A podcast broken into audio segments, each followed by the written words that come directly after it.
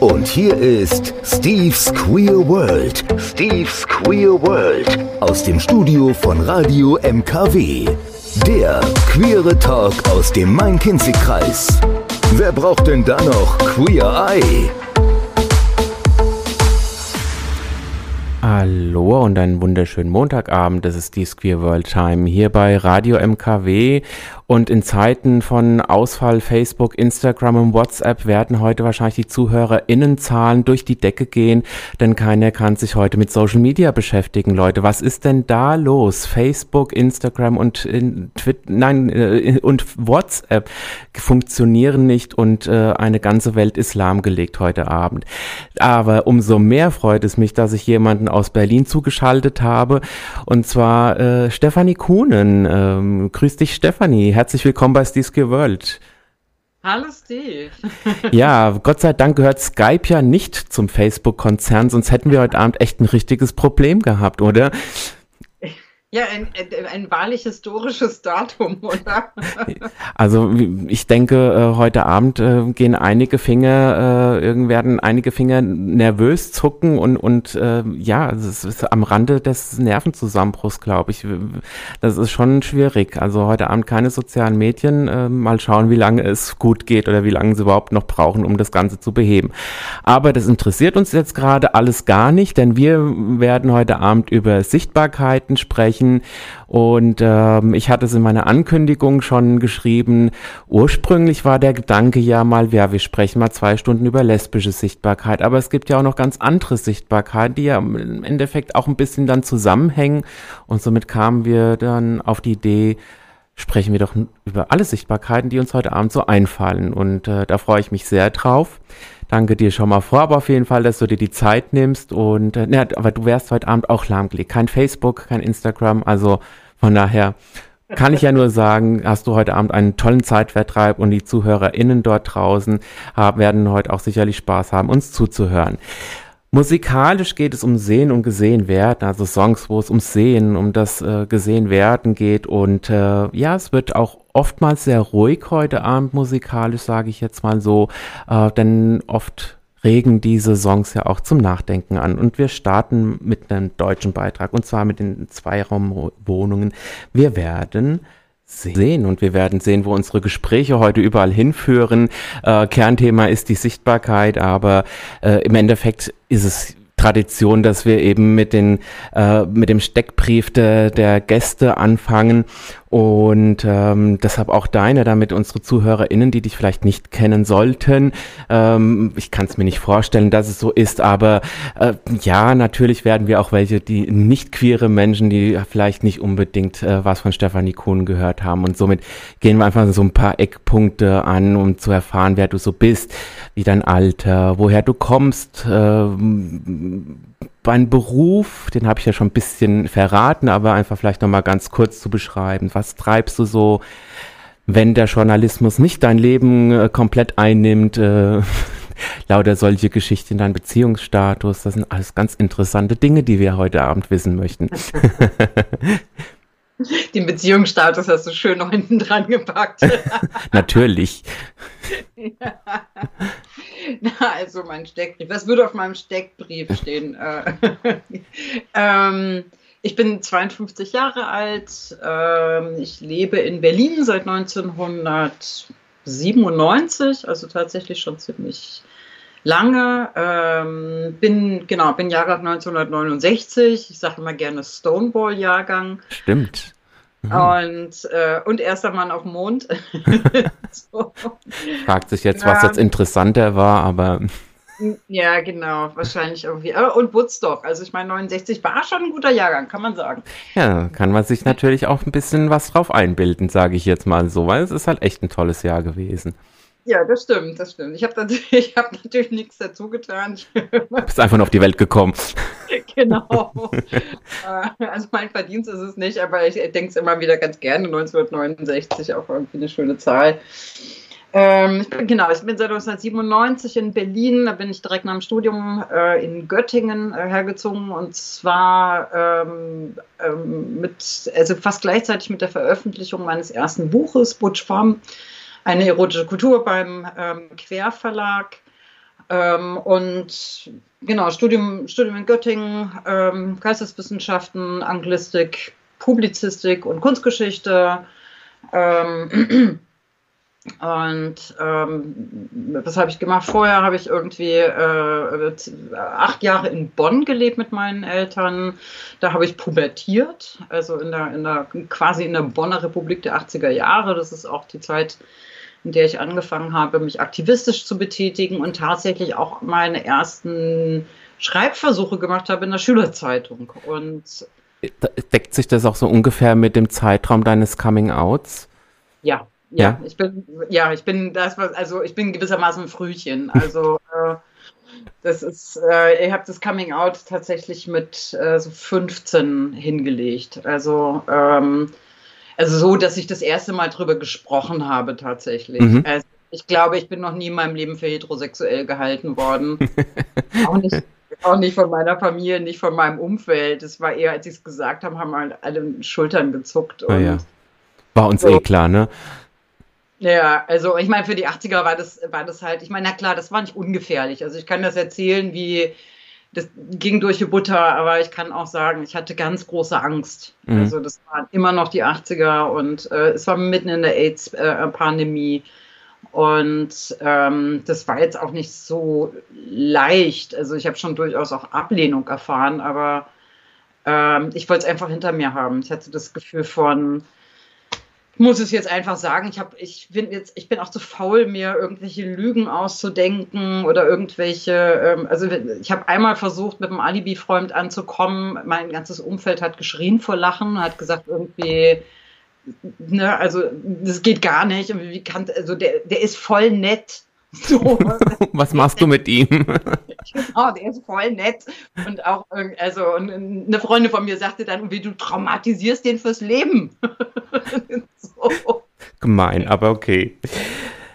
Wenn, wenn ich mir das so anschaue, hast du eigentlich schon dein, dein, dein Hobby zum Beruf gemacht, oder? Also so äh, viele Hobbys nebenbei oder dass du sagst, dass du jetzt noch ganz spezielle Dinge neben deinem Beruf machst. Äh, gibt es denn da überhaupt viel Zeit zu? Du meinst jetzt, ob ich so, so Hobby-Hobby habe? Ja. Also klassischerweise ist ja mal ein Hobby irgendwas, was nichts mit, mit dem Ehrenamt und nichts mit dem Hauptamt, also mit dem Beruf zu tun hat.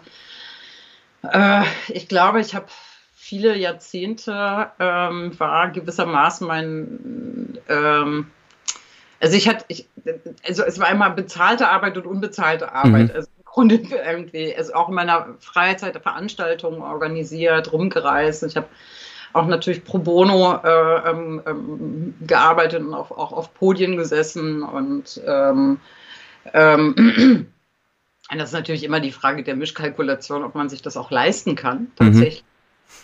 Und mit der Pandemie, muss ich gestehen, kam dann auch mal so ein bisschen dieses Runterkommen und dieses irgendwie gucken, irgendwie, ich brauche jetzt mal irgendwie ein Hobby. Ich bin zwar die ganze Zeit total beschäftigt, immer mit irgendwas, aber ich muss mal irgendwas machen, was mich komplett erdet, was nichts irgendwie äh, ähm, mit, mit LSBTI queer äh, zu tun hat. Und ähm, ähm, habe mich dann also anderen, also Interessen, die ich vorher schon hatte, aber mhm. äh, habe dann intensiviert und das ist tatsächlich äh, im, im, Garten rumwühlen und äh, kochen, ganz banal kochen. Ich habe mir nochmal neu Kochen beigebracht. Okay. Mit oder ohne Thermomix? Mhm. Ohne tatsächlich, weil ähm, es gab ganz viele, es gab, gab einen Haufen Sachen, wo ich dachte, das wollte ich schon immer mal machen. Wie geht das eigentlich? Okay. Und habe das ganz klassisch gemacht, wie ganz viele. Ich habe natürlich irgendwie massenweise erstmal so YouTube-Clips gesehen irgendwie und habe dann selber angefangen, rum zu experimentieren. Gelungen? Ähm, ja, das sind einige Sachen, da bin ich tatsächlich irgendwie ganz stolz drauf und cool. ähm, so, also das ist, äh, und ich habe eine Abmachung mit mir selbst, bevor ich Netflixe abends, nachdem ich eh schon den ganzen Tag vom Rechner gesessen habe, gehe ich so für eine Stunde, anderthalb in die Küche und baue irgendwas zusammen. Kochst du denn auch für deine Igelchen in der Küche oder kriegen die äh, Fertiges? Na, im Moment kriegen sie Fertiges. Also die Igelchen, ähm, die weltberühmten sind, äh, ähm, also die kriegen im Moment ein Fertigfutter. Ähm, ganz einfach, weil es im Moment auch nicht so viele sind. Also mhm. Also ich habe gerade keine Jungigel im Garten und äh, die würde ich natürlich anders füttern. sind nur so ein paar Altigel, die kommen mal vorbei, knuspeln ein bisschen und dann ziehen sie weiter. Ziehen sie weiter, ja.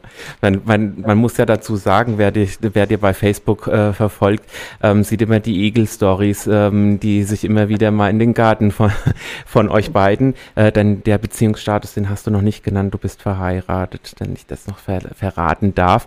Ähm, und ihr beide nicht Nein, verheiratet? Nein, wilde Ehe. Wilde Ehe, um, oh Gott, Ehe. ihr wohnt in Sünde. Ja, Ai, ai, ai, ai, ai. ja, das ist 15 Jahren. Genau, aber nichtsdestotrotz habt ihr so immer wieder äh, so ein kleines Igelrefugium bei euch im Garten und ähm, ja, und habt da immer ganz coole Stories von und kümmert sich euch um die beiden, äh, mehrere sozusagen, sind ja immer mal zwei, drei, vier, so wenn ich das so richtig sehe. Ja. Stefanie, wir sprechen gleich nochmal über deine Sichtbarkeit, vertiefen auch nochmal die Punkte, die du gerade so angesprochen hast und ähm, ja, lassen uns mal wieder sehen und gesehen werden von den nächsten SängerInnen und äh, starten wir mit Conchita Wurst. Sagt ja, heute Abend wird es auch zum Teil sehr ruhig, aber schön. Das ist ja immer so die Hauptsache. Schlimmer wäre es, wenn es ruhig und schlecht ist. Dann schalten die meisten dann wahrscheinlich ab. Nein. Ähm, Stefanie, du hattest gerade schon einige Punkte angesprochen. Ähm, Du hast ja, wie du selber sagst, ein Frühchen. Äh, du hast dich schon sehr früh geoutet oder zumindest für dich beschlossen, gut, ich bin nicht heterosexuell. Wie war das denn so in deiner Jugendzeit dann? Ähm, du hattest zwar im Vorgespräch, das fand ich total cool, weil du gesagt hast, ja, also bist sowieso aus, komplett aus dem Rahmen gefallen. Ähm, da eben einfach nicht unbedingt, äh, aus, also sie dieses typisch frauliche Aussehen. Also du selber gewusst, dass du eben nicht heterosexuell bist, ähm, eher so der androgyne Typ äh, warst und oder vielleicht selber sagst, dass du es noch bist. Ähm, wie war das denn so in deiner Jugendzeit? Was hast du so, wie hast du das wahrgenommen, auch dass du anders bist? Also ich habe das schon sehr früh wahrgenommen. Also und ähm, also das sozusagen das, was für mich als Mädchen und dann spätere Frau dann halt vorbestimmt war, das war was, was mich wirklich schon immer ähm, eher angegruselt hat. Also mhm. ich habe eine meiner ersten ähm, größeren Erinnerungen an dieses Gefühl von Anderssein war, als ich äh, mit meiner Mutter zusammen das Schlafzimmer meiner Eltern gestrichen habe. Ich, das ist übrigens auch so ein Hobby von mir. Ich bastel wahnsinnig gern und ich streiche gern Sachen an. ähm, Gar, wo man wieder die Schublade aufmachen könnte, ne? Genau, weil das ja Lesben doch sehr gerne machen. Ja, ähm, äh, und jedenfalls war das, also ich kann mich, ich kann mich daran erinnern, dass mein Kopf irgendwie nicht bis zur, ähm, zur Türklinke ging. Und äh, meine Mutter hatte mir, hatte mir tatsächlich irgendwie einen Pinsel mit Farbe gegeben, hatte mich in die Ecke gestellt und hat halt gesagt, so, du kannst da jetzt es machen. Und ich kann mich erinnern, dass ich da stand und habe dann halt einfach irgendwie mit diesem kleinen Pinsel immer so weiße Farbe auf so eine Tapete geschmiert. Und ähm, fand es aber irgendwie toll und hatte so eine gute Laune dabei. Und ähm, ähm, da ging es dann halt um, wie meine Mutter sagte irgendwann, ja, wenn du da mal groß bist, dann hast du mit deinem Mann auch ein Schlafzimmer. Und, ähm, und ich war, war so, ja, ja, ja, ich habe dann so ein Schlafzimmer und habe dann so ein bisschen drüber nachgedacht. Und das Erste, was mir einfiel, war, Moment, ich soll mein Zimmer teilen. Und, da kommt irgendein Mann, der liegt sich in mein Bett, während ich da liege irgendwie und mein Bett und ich war in völliger Panik. Also ich habe auch gesagt, nein, das will ich nicht, das will ich nicht. So, ich will nicht, dass irgendwie, ich, ich teile doch mein Zimmer nicht. So, und ähm, lustigerweise, ich bin auch dabei geblieben. Also ich, es ist bei mir eine rote Linie, gemeinsames Schlafzimmer. Okay. Ja, wieder was erfahren. Ja, ja, aber ich, ich habe hab dann auch tatsächlich eine Partnerin, die das genauso sieht. Also an der Stelle sind wir uns irgendwie äh, sehr grün. Sehr cool. Und, ähm, und das war ähm, tatsächlich ähm, ein, also da wusste ich das schon, dass das also sowas wie, was du vor, also solche, solche Muster, sowas wie, wenn du mal groß bist, machst du das und das. Und da hatte ich schon das Gefühl, nee, das wird nicht passieren. Mhm. Und später dann das dann irgendwie, also das Übliche, was Mädchen dann zu hören kriegen, das war dann auch so ein paar, zwei, drei Jahre später, ähm, dass dann halt äh, ähm, Besuch von meinen Eltern, ich weiß, meine Großmutter war halt noch mit dabei und mir war das super unangenehm, weil so Mädchen werden ganz oft immer so so am Nasenring durch die Arena gezogen, irgendwie bei solchen Partys und, und ähm, und dann saß da irgend so ein, so ein, also für mich waren die ja alle steinalt. So. und äh, saßen dann da und irgendeiner sagte dann irgendwie, ja, wenn du dann groß bist, dann heiratest du mal den Papi. Und das kam mir so absurd vor, dass ich, auch, also ich habe auch gedacht, was redet der Mann von Unsinn? Und ich habe halt gesagt, ähm, ich, ich sagte, nee, der ist alt und gehört Mutti. Und das ist in meiner Familie noch ganz lange erzählt worden. Deswegen ich auch besser, der ist alt und gehört Mutti. Und, ähm, und ich habe aber, und das war aber gleichzeitig, waren alle so total peinlich berührt. Nur meine Oma hat überhaupt nicht mehr aufgehört zu lachen. Also alle waren schon beim nächsten Thema, nur meine Oma kriegte sich überhaupt nicht mehr ein. Und irgendwann platzte sie raus und sagte, Kinder, die heiratet nie. So. die wird nie heiraten. Oma hat natürlich gecheckt, was Sache ist. Meine Oma hat eine Menge vor mir, schon lange vor mir gecheckt. Also deswegen sage ich auch, ich glaube, meine Familie hat mich irgendwie nie wirklich für heterosexuell gehalten. Sie hatten irgendwie Hoffnung, aber irgendwie, das war schon irgendwie klar. Aber nicht, dass ich lesbisch bin, sondern ich bin anders. Ich werde einen anderen Weg gehen. Mhm. So. Und, ähm, das hatte noch mit sexuellen Orientierung nichts zu tun. Okay, verstehe. Ja. Wie ist es denn dann, du hast äh, vorhin schon verraten, du warst dann tatsächlich auch bei der Schülerzeitung. War das so der Einstieg für dich in den Journalismus? War das dann schon äh, für dich so ein, ein direkt schon ein Wunsch oder ein Bestreben, äh, Journalismus zu betreiben, in Themen einzusteigen und das auszuarbeiten? Oder war schon für dich so eine bestimmte Richtung vorgegeben, wo du sagst, du möchtest auch irgendwie mit, mit, deinem Journalismus oder mit den Artikeln, die du schreibst, später auch Bücher etwas Bestimmtes erreichen und ein bestimmtes Publikum äh, ähm, damit ansprechen? Es war tatsächlich der Einstieg in, in, in aktivistisches Schreiben und ähm, beziehungsweise in, ich, sag mal, politisch engagiertes Schreiben, also mhm. nicht die klare, äh, die klare ähm, Berichterstattung, und ähm, wir hatten äh, in, in, äh, das kann, kann, ich auch erzählen, irgendwie das Hartberg-Gymnasium in Bonn, da gab es irgendwie eine Schülerzeitung namens Kaktus. Ähm, und äh, war eine ziemlich linke Zeitung, äh, mhm. hatten auch alle ständig Ärger, weil wir waren auf einem CDU-Gymnasium. Oh.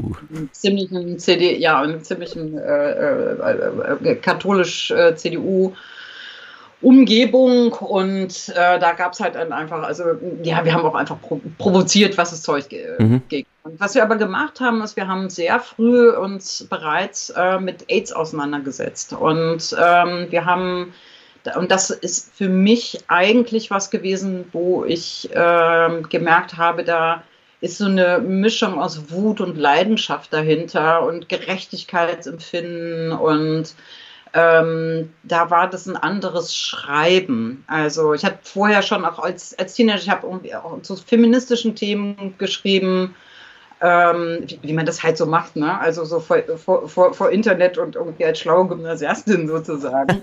also mit dieser ganzen Werbe der Selbstgerechtigkeit, die irgendwie zu diesem Alter halt auch gehört. Mhm. Also ich habe immer noch darüber kaputt lachen, was ich ja irgendwie damals geschrieben habe.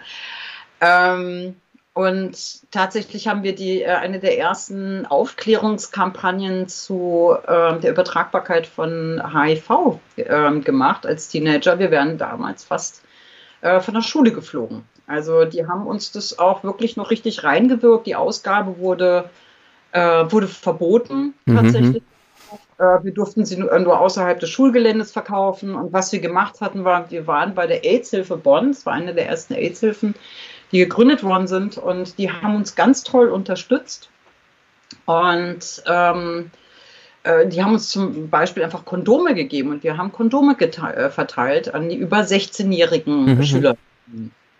So, und das war natürlich, das war zu viel für die Schulleitung.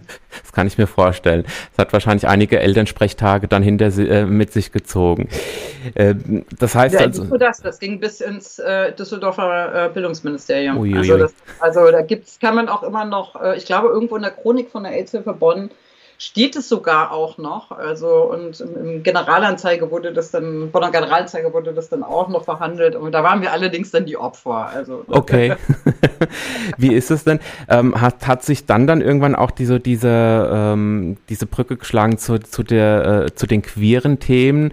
Ähm, oder ist das, sag ich mal, ein Standbein, äh, Standbein hört es vielleicht doof an, oder eine Themengruppe, äh, in die du dann später raus auch sehr stark da noch mit eingestiegen bist? Denn ich sag mal, ne, du hattest ja schon äh, vorhin den, dein, den Buchtitel angesprochen äh, äh, mit, mit der Butch Farm, ähm, was ja auch schon in, ein, in diese Richtung geht und dann auch das große Buch der lesbischen Sichtbarkeit, äh, was dich ja, glaube ich, so irgendwie mit dem Thema verhaftet hat tatsächlich.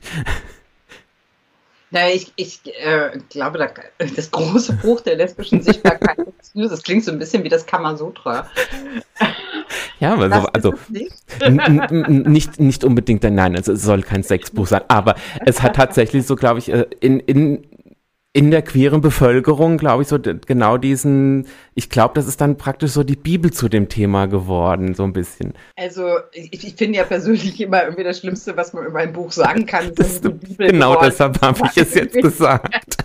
ich weiß aber, was du meinst. Ich habe das Kompliment gehört irgendwie. Aber ähm, ja, also zurück zur, zur, zur, zur Eingangsfrage. Ähm, also ich habe natürlich, ähm, also das nennt sich schlicht und ergreifend Fachjournalismus mhm. und ähm, nicht Betroffenheitsjournalismus. Das ist ja, das ist das, diese, diese große, äh, ähm, ähm ich, nenne es jetzt mal eine queerfeindliche ähm, ähm, Sichtweise halt eben auf ähm, Journalismus beziehungsweise Autorinnenschaft ähm, publizistische Tätigkeiten, sobald es halt eben um queere Lebensweisen, Kultur etc. geht. Und es wird ganz oft, naja, du bist ja betroffen. Mhm. So, also so als Betroffene, du schreibst ja als Betroffene immer nur Selbsterfahrung und so weiter. Und das ist natürlich, das, da mischt sich dann auch einfach Sexismus, Lesbenfeindlichkeit ähm, und ähm, natürlich aber formal, es ist eine Form von Fachjournalismus.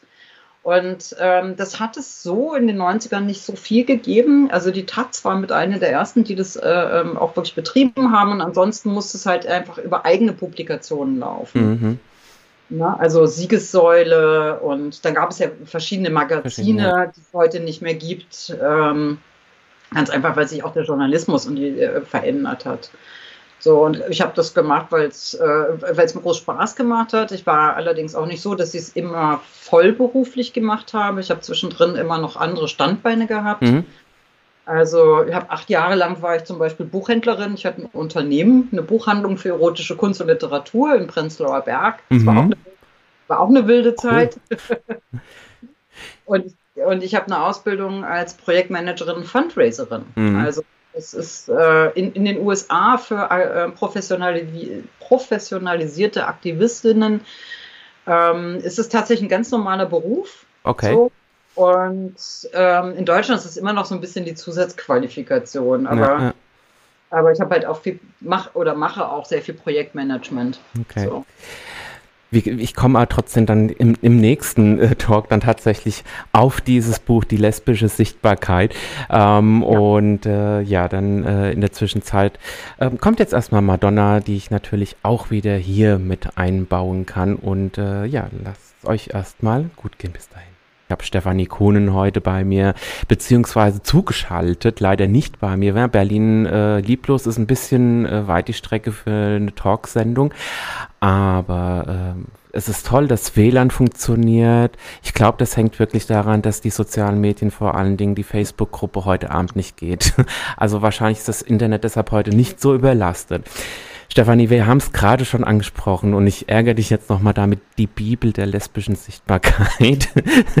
Nein, ich möchte es nicht übertreiben. Alles Aber ähm, es ist ja tatsächlich so, ich hatte es gerade auch zu dir gesagt, auch wenn ich äh, äh, Mädels äh, in der Sendung hatte, wenn wir auch über das Thema lesbisch und äh, gesprochen haben, dieser, du musst unbedingt mehr Stefanie Kuhn oder du, das Buch, das ist, das ist eigentlich das Buch über die lesbische Sichtbarkeit und ähm, ich glaube, auch ein bisschen durchgehört zu haben, dass du auch dich ein bisschen verhaftet fühlst mit diesem Buch, dass du oftmals wirklich so dieses ja, äh, jetzt muss ich über diese lesbische Sichtbarkeit, man sieht, man, man, man lädt dich oftmals speziell immer nur wegen diesem einen Thema ein und du hast dann, dein Portfolio ist ja doch recht weit, wie du auch äh, schon vorhin gesagt hast. Ist das ein Buch, worauf man dich so gerade festnagelt oft?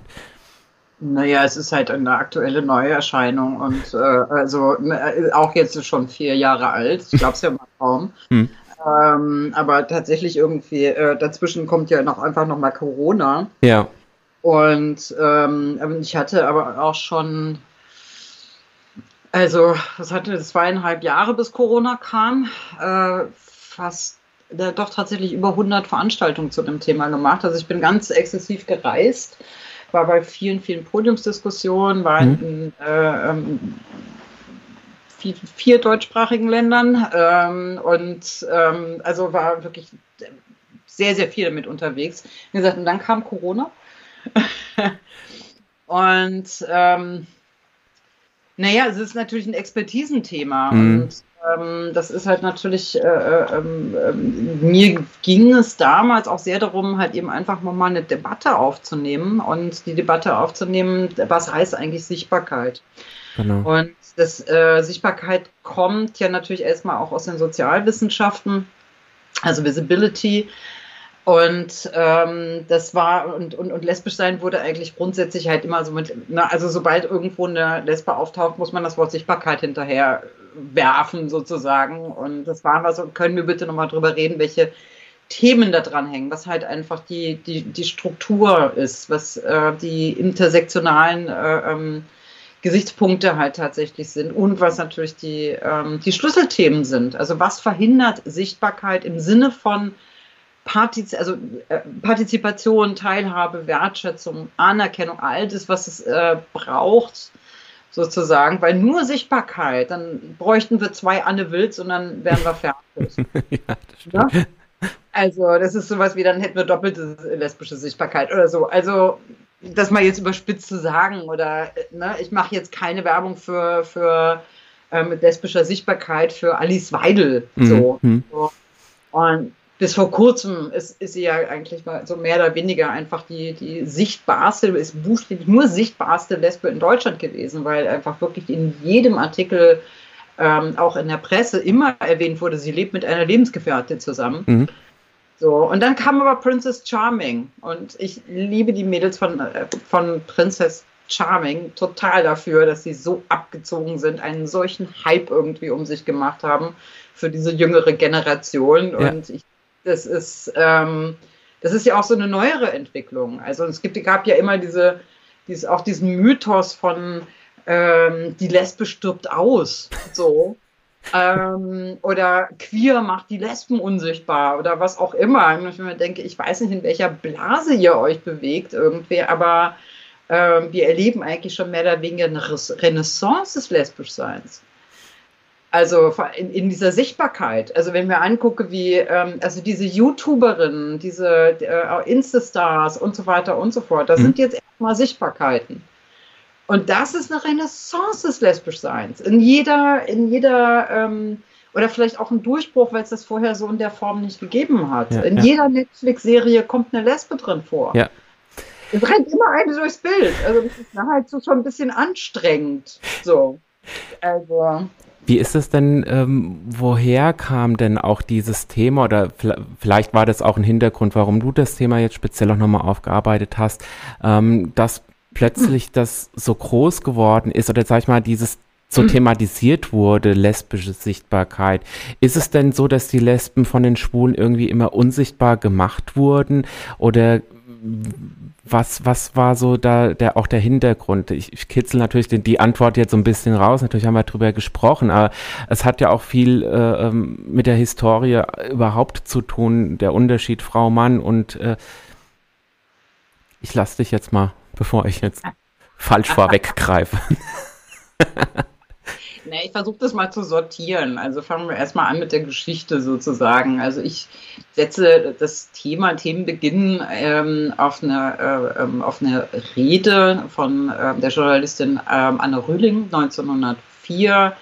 Ähm, bisher äh, die erste lesbenpolitische Rede ähm, die bekannt ist. Mhm. So. Also wir wissen nicht, ob vorher, also das ist jetzt erst, also wir wissen ja, das Gute an Geschichte ist, ähm, es kommt immer mal wieder was Neues dazu. Ähm, aber ich dachte hier das jetzt mal dahin. Es hat natürlich vorher auch lesbisch, es hieß nicht lesbische Sichtbarkeit. Das Wort Lesbe gab es jetzt nicht wirklich unbedingt als, als Identitätsangebot. Ähm, das waren, ähm, obwohl es gab die Chiffre Lesbos bereits. Mhm. Also das ist, oder die Lesbierin. Ähm, in Frankreich waren es im 19. Jahrhundert die Lesbienne. Ähm, und der Begriff ist schon sehr lange eigentlich ähm, ähm, unterwegs. Und ähm, Sichtbarkeit, in dem Fall heißt es äh, tatsächlich, äh, ähm, es geht um Teilhabemöglichkeiten. Und 1904 gab es äh, in Berlin bereits äh, ein, ich würde mal sagen, eine lesbische Sub Subkultur. Mhm. Ähm, und es gab äh, lesbische Literatur, es gab halt eben diese, diese Kulturen natürlich äh, versteckt und versteckt hieß natürlich, und wir, wir halten uns von den Heteros fern. Die meisten Frauen sind ja, haben ja früh geheiratet, äh, Männer geheiratet selbstverständlich und danach äh, konnten sie von Glück sagen, wenn sie irgendwie noch Freizeit hatten. Ja. So, also um lesbisch leben zu können. Und zu dem Zeitpunkt gab es bereits den Jung, also ich meine, Junggeselle sein war okay. Man hatte Zugang, man hatte, äh, man konnte auch auf, äh, Männer konnten auf der Straße laufen. Für Frauen war das nicht selbstverständlich. Ähm, zu flanieren und so weiter. Also von daher, es gab eben ganz viele äh, ähm, äh, Zugangsbeschränkungen tatsächlich. Und 1904 durften Frauen sich äh, nicht an politischen, auf politischen äh, Versammlungen tummeln und schon mhm. gar nicht da reden. So, also, und das muss man sich auch vorstellen, das ist einfach eine Barriere. Ja. So, aber gleichzeitig im WHK gab es ganz viele Lesben, die werden nicht miterzählt. Wir erzählen halt immer nur Max Spohr, wir erzählen Hirschfeld, ähm, wir erzählen aber nicht so viel Höchstädter, äh, ähm, ähm, ähm, äh, ähm, und äh, jetzt komme ich auf ihren Namen nicht. Äh, also wenn du nicht drauf kommst. Ich, rede einfach mal weiter. Ich genau. Toni Schwabe, genau. Toni Schwabe und so weiter. Also und ähm, ja und, jedenfalls um auf diese Rede nochmal zurückzukommen von 1904, sagt äh, Anna Rühling dann tatsächlich was ganz bedeutend, Bedeutendes. Ähm, sie weist auf den ganz großen Unterschied zwischen Schwulen und Lesben in ihrer Bewegungsfindung, also die erste homosexuelle Bewegung, ähm, Bürgerrechtsbewegung in dem Fall, ähm, hin. Und sie sagt halt, ähm, es gibt äh, einfach eine unterschiedliche Verfolgungsform. Und mhm. das heißt halt, ähm, dass lesbische Frauen unsichtbar werden, weil der Kampf gegen den Paragraphen 175 geführt werden muss. Mhm. Und sie sagt, äh, sie sagt es sehr ironisierend, äh, äh, ähm, sagt dann halt irgendwie, ja, man muss schon fast sagen, leider.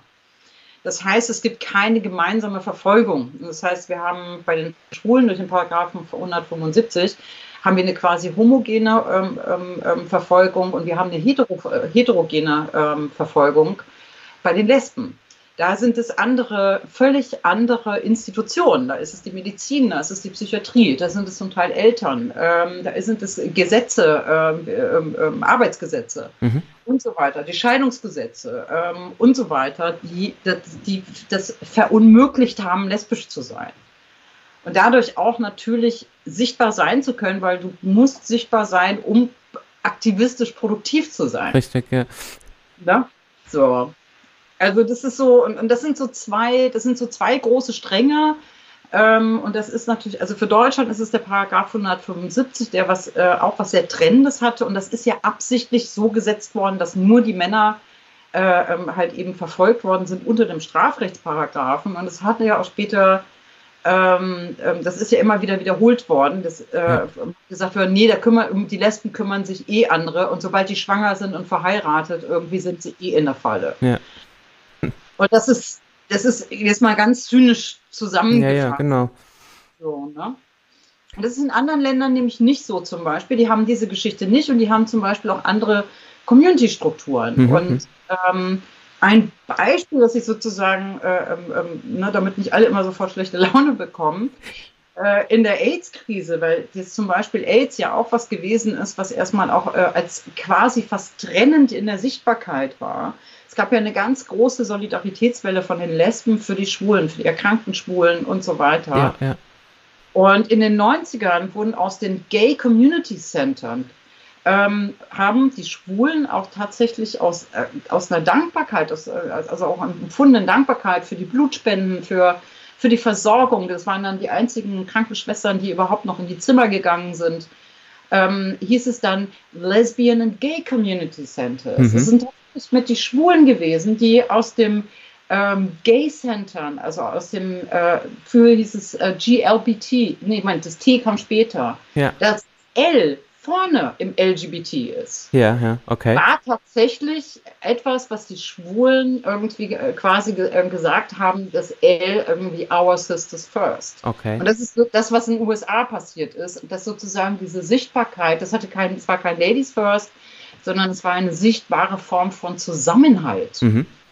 Sich nicht trennen zu lassen von der Pandemie. Sich nicht, irgend- und das finde ich tatsächlich, ich finde das eine ziemlich gute Geschichte, dass halt einfach, ähm, ähm, dass Solidarität möglich ist, dass solidarische Handlungen möglich sind und dass man auf jeden Fall die, ich würde sagen, die Verletzlichkeit der anderen im Auge haben kann, solidarisch sein kann, aber selber jetzt beispielsweise von was nicht betroffen sein muss. Mhm, mhm. Es ist, wir haben ja, äh, es ist ja heutzutage sehr oft so, und, und das ist, glaube ich, wo man vielleicht auch dich um Rat fragt, ähm, wenn jetzt zum Beispiel Vereine oder ähm, irgendwelche Projekte, wo man dann sagt, ja, wie kriegen wir denn jetzt die Lesben jetzt mit dazu, dass sie sich engagieren oder dass wir dann auch die Lesben da haben. Und du sagst auch, ja, manchmal hast du auch das Gefühl, dass du eben als äh, Quotenlesbe äh, äh, dann zum Referat eingeladen wirst, um eben diese lesbische Sichtbarkeit äh, darzustellen. Aber das ist ja nicht das, wie man die Sichtbarkeit schafft, sondern du sagtest ja schon, es ist ja eine gewisse Teilhabe, die man da schaffen möchte. Und ich glaube, das ist genau die, die, die Krux an der ganzen Geschichte, dass man nicht die Teilhabe schafft, sondern man denkt halt, wenn man jetzt irgendwas ausruft, hat man halt die Lesben im Boot sozusagen. Sehe seh ich das so richtig? Ja, ich glaube, ähm, ich finde es ich find es- ich find's mal ganz charmant, weil das klingt auch immer so ein bisschen von irgendwie, um, oh Gott, wo sind sie denn? So, ne? genau. Und ich sage es dann immer gerne, ich sage immer gerne irgendwie schöne Grüße von den Lesben, es geht ihnen gut, sie lassen grüßen. ähm, und man sieht natürlich klassischerweise, dass halt ähm, in dem, was das LSBTIQ-Sternchen jetzt ist, gewissermaßen, ähm, äh, ist natürlich auch irgendwie, welche, welche Themen, welche Themen haben ähm, Lesben, Sternchen. Ich denke, Lesben ist auf jeden Fall inklusiv, ähm, nur um es nochmal gesagt zu haben. Es gibt auch noch andere Themen und Lesben haben ja eigentlich ähm, im 20., äh, auch im 19. Jahrhundert die meisten sozialen Bewegungen mitgegründet und äh, sind immer aktiv gewesen, haben, äh, in der, haben aus Aktivismus Theorie gemacht. Also ich meine, ne, die, Queertheorie irgendwie äh, so sind ähm, Schwarze und, äh, ähm, ähm, ähm, und, und viele Lesben halt eben. Black Lives Matter, die Tierrechtsbewegung, die Umweltschutzbewegung, äh, die ähm, Antipsychiatriebewegung und so weiter. Das sind äh, viele, so, ich habe das bestimmt welche ausgelassen, pardon. Macht nichts, aber Äh, wir wissen, was und- du meinst. äh, und das ist natürlich auch immer eine ganz große Stärke, aber auch irgendwie für jede Lesbe, der Tag hat nur 24 Stunden. Und ähm, die Frage ist, und die Frage ist natürlich auch, wo, was ist, was begreife ich halt irgendwie, was sind meine Kämpfe, meine politischen Kämpfe? Und, ähm, und dann äh, ist es halt, ich, ich glaube, da muss jeder, jeder Verein dann halt einfach auch schauen, irgendwie, welche, welche Themen habe ich denn? Also ich, sehe das immer so ein bisschen so aus der Unternehmensberatung. Wenn ich einen Verein, also ich habe ein Unternehmen und aber niemand will bei mir arbeiten. So, dann ist, ist irgendwie das Produkt nicht okay. Richtig. So. Da muss ich irgendwie mir mal was einfallen lassen. Was, wie werde ich denn, und, und das ist halt, äh, und das sind unterschiedliche Dinge. Also ich würde ähm, auch nicht anfangen mit der Selbstkasteiung, das macht ja eh niemand. Meistens irgendwie ist es ja so, wenn man sehr ho homogene Gruppen hat, meistens ist es weiß, cis-männlich. Ähm, ich sage das einfach nur, das ist so. Ja. Ne? Ähm, wie auch immer das so passiert ist, sozusagen halt. Ähm, die Frage ist, finde ich das gut oder finde ich das nicht gut? So, und da muss man sich dann, glaube ich, auch wirklich ganz ehrlich sagen, nee, ich finde es gut, ich möchte eigentlich nichts verändern, Mhm. weil wenn Menschen, die nicht so sind wie man selbst, dazukommen, gibt es Veränderungen. Und wir kriegen das auch bei Vereinen, wir kriegen es immer wieder mit, bei jedem Verein irgendwie auch, es geht auch beim Katzenschutzverein oder was auch immer, geht es rund in dem Augenblick, wo Neumitglieder versuchen, sich einzubringen. Oder, alt, oder Teams, die seit vielen Genau, ja. Jahren zusammenarbeiten, ähm, gibt es erstmal so sowas wie, na, wir haben das immer so gemacht, wir lassen, wir lassen das so oder Richtig. ich habe mehr Erfahrung als du, ich habe die ganzen Netzwerke, ähm, das geht gar nicht. so. Und schon hast du eine Person, die frustriert ist und wieder geht. Ja. Na, also, und daher, also ich würde jedem Verein als erstes macht eine Mitgliederbefragung. Genau.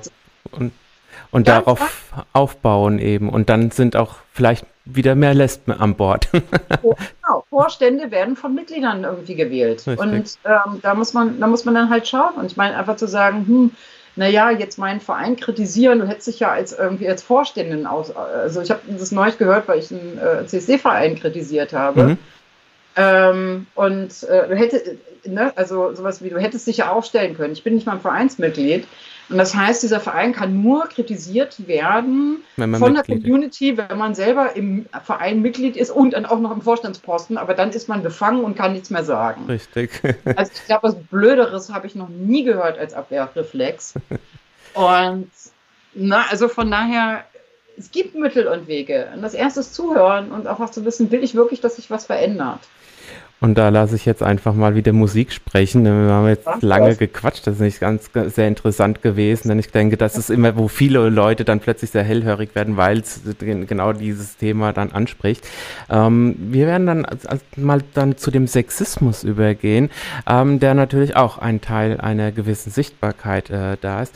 Und äh, jetzt äh, hören wir uns erstmal Tracy Chapman an.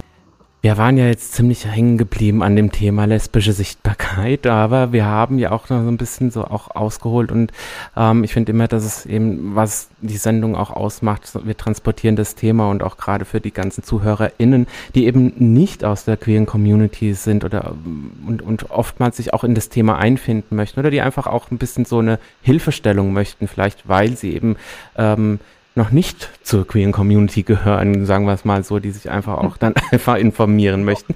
Aber da können wir entsprechend na, äh, nachhelfen. Ähm, der Sexismus kam bei unserem Vorgespräch dann natürlich auch zur Sprache, ähm, der im Endeffekt ja auch tatsächlich gerade lesbische Frauen betrifft, ähm, wo man sagt, ähm, das sind ja, ich sag mal, immer so dieses, äh, Frauen haben es ja oftmals in, in, äh, in verschiedener Hinsicht, ähm, dass sie ein Paket abbekommen. Ähm, überhaupt Frau zu sein, ähm, dann auch noch lesbisch, ähm, vielleicht auch eine Transfrau, ähm, ne, dann, dann sieht sie vielleicht noch gut aus, wird dann äh, oft angegraben oder ähm, ihr wird angelastet, dass sie eben nicht dem Schönheitsideal betrifft. Also da gibt es ja verschiedene, sag ich mal, Arten der, ich nenne es jetzt mal leicht, der Diskriminierung, die auf eine Frau, Frau einprasseln und der Sexismus geht dann natürlich auch einher. Ähm, wie, wie oder wo entsteht denn jetzt dann auch oder wie schnell entsteht denn ein Sexismus? Ähm, ja, ob ich jetzt sage, dass er sichtbar ist oder dass er nicht sichtbar ist, dieser Sexismus. Ähm, wie, wie sollte man und wie, wie muss man ihn da mit einkategorisieren? Also ich würde tatsächlich nochmal, es sind jetzt mehr, also ne, wir bewegen uns jetzt auf einem sehr komplexen Feld. Ich versuche es nochmal ich gehe nochmal einen Schritt zurück mhm. und ähm, versuche das nochmal ganz kurz zu erklären, halt eben, ähm, was Sexismus eigentlich ist. Sexismus ist ein Ordnungssystem und ähm, das ist also es ordnet eine Gesellschaft. Es gibt natürlich auch ähm, also es gibt es gibt eine Struktur. An dieser Struktur wird sich auch äh, ähm, ähm, wird sich auch orientiert. Das ein und ähm, das bedeutet also Sexismus ist äh, binärgeschlechtlich. Ähm, das bedeutet halt, es gibt Männer, es gibt Frauen. Ähm, das eine ist das Abwesenheit, die Abwesenheit des anderen. Das heißt, ein Mann kann keine Frau sein und eine Frau kann kein Mann sein. Das heißt, Transfeindlichkeit beispielsweise ist sehr stark natürlich in diesem sexistischen äh, ähm, ähm, ähm, Ordnungssystem, also stört dieses System. Ähm, genauso halt eben einfach wie jede Übertretung. Das heißt, also Männern werden Eigenschaften zu, äh, ähm, zugeordnet, Frauen werden die zugeordnet und es gibt Eigenschaften sind angeblich dadurch männlich oder sie sind dadurch weiblich. Ähm, und das bedeutet gleichzeitig, ähm, dass in diese, diese zwei Gruppen sich aber auch ähm, hierarchisch zueinander verhalten. Und ähm, da, haben, da, hat der heterosexuelle Mann dann tatsächlich irgendwie die, äh, die besseren Karten gezogen. Mhm. Ähm, und das ist, äh, ähm, okay, ich äh, ähm, Nicht selber äh, verlieren. Das heißt gleichzeitig, Sexismus selbst ist noch keine Diskriminierung. Mhm. Diskriminierung mhm. ist eine Form der Disziplinierung oder Gewaltausübung. Die kann genauso gut staatlich irgendwie, äh, wie auch äh, ähm, ähm, ähm, durch eine Privatperson, durch eine Institution und so weiter ausgeübt werden. Äh, Diskriminierung findet dann statt, wenn äh, die Regeln verletzt sind. Also in dem Augenblick, wo ähm, äh, eigentlich kann jede, jede Institution, jede, auch jede Person kann halt eben einfach Menschen daran erinnern, sowas wie nie das, ein Mann macht das nicht. So. Das heißt, wenn du dich so und so verhältst, dann bist du kein richtiger Mann. Also ich meine, wir leben in einer Kultur, in der die schlimmsten Schimpfwörter auf dem Schulhof Mädchen und schwul sind. Mhm. Genau. Und das hat natürlich auch damit was zu tun. Das heißt, irgendwie halt eben, also ein, jede Form von Weiblichkeit wertet das Männliche ab. Und auch da muss ich sagen, zum Beispiel halt einfach muss auch eine LSBTIQ-Bewegung verstehen, dass Homophobie ein Teil von Sexismus ist. Und das ist die Abwertung des Weiblichen. Ähm, und ähm, schwule Männer werden niemals äh, heterosexuellen Männern in einem sexistischen System gleichgestellt sein, aber sie können Mittäter werden. Ja. Das ist für Respektabilität. Also ich würde sagen, die Währung ist Respektabilität. Und auch eine, und, ne, und das ist einfach an sich schon mal ein ganz komplexes System. Und das heißt, irgendwie die Person, die am wenigsten, ähm, ich sage, das Gefüge stört, kann auch was werden. Und das ist so, können wir Maggie Thatcher, kennen wir Alice Weidel und so weiter und so fort. Und wir, die haben das System bestätigt. Mhm. Die haben, sind nicht dagegen gegangen. Wir haben das genauso, warum zum Beispiel die großen äh, und, und es gibt immer halt eben auch kleine Ausnahmen, um das System flexibel zu halten. Wir haben die meisten prominenten Lesben beispielsweise sind sehr feminin kodiert. So, außer Maler Glenn, würde ich sagen, äh, ähm, Heller von Sinn und ganz aktuell Kerstin Ott. So, das sind immerhin schon mal drei. Gleichzeitig bestätigen sie aber ein Klischee. ja, das stimmt. Ne? Also mit ihrem Aussehen. Also von daher ganz so einfach ist es nicht. Also das heißt sowas wie jetzt gibt es die und die, das ist jetzt schon ein Zeichen für Befreiung. Also nee, Vorsicht das ist ein komplexes System und ich meine, wir kommen ja dann auch nochmal auf Rassismus. Rassismus ist genauso ein Ordnungssystem und mhm. wenn das sich verändert und genauso wie Sexismus, verlieren Menschen buchstäblich die Orientierung. Das heißt, wir haben diese, Kon äh, wir haben diese Konflikte um geschlechtliche Vielfalt. Ganz plötzlich irgendwie kommt jemand an und sagt, es sind nicht nur zwei Geschlechter. Und das heißt, es, damit wanken Weltbilder. Ja, das stimmt.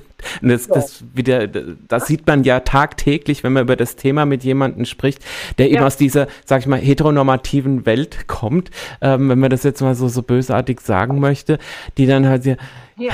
wie, äh, warum und, und, und ach, wie, ja, und was ist das? Und ach, ja, und dann einmal heute Männchen, morgen Weiblein und wie geht das? Und äh, natürlich, genau, wie du sagst, deren Welt gerät ins Wanken, auch oft die der Community selber genau. natürlich, ja. Und weil das, das Verständnis.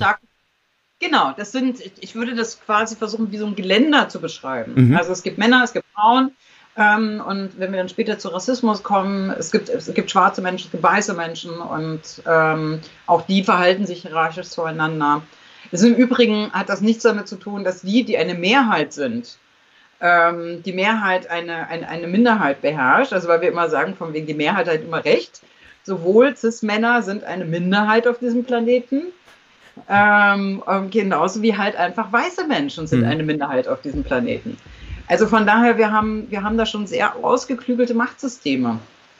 So, und mit denen in Konflikt zu geraten, und das wissen zum Beispiel einfach homosexuelle Menschen sehr gut, ähm, bedeutet halt diese Überschreitung. Wir können ja gar nicht anders, als zu überschreiten, weil dieses System von Sexismus, also dieses Mann und Frau, die sich irgendwie ähm, sozusagen gegenüberstehen und gleichzeitig aber halt eben zusammengehören.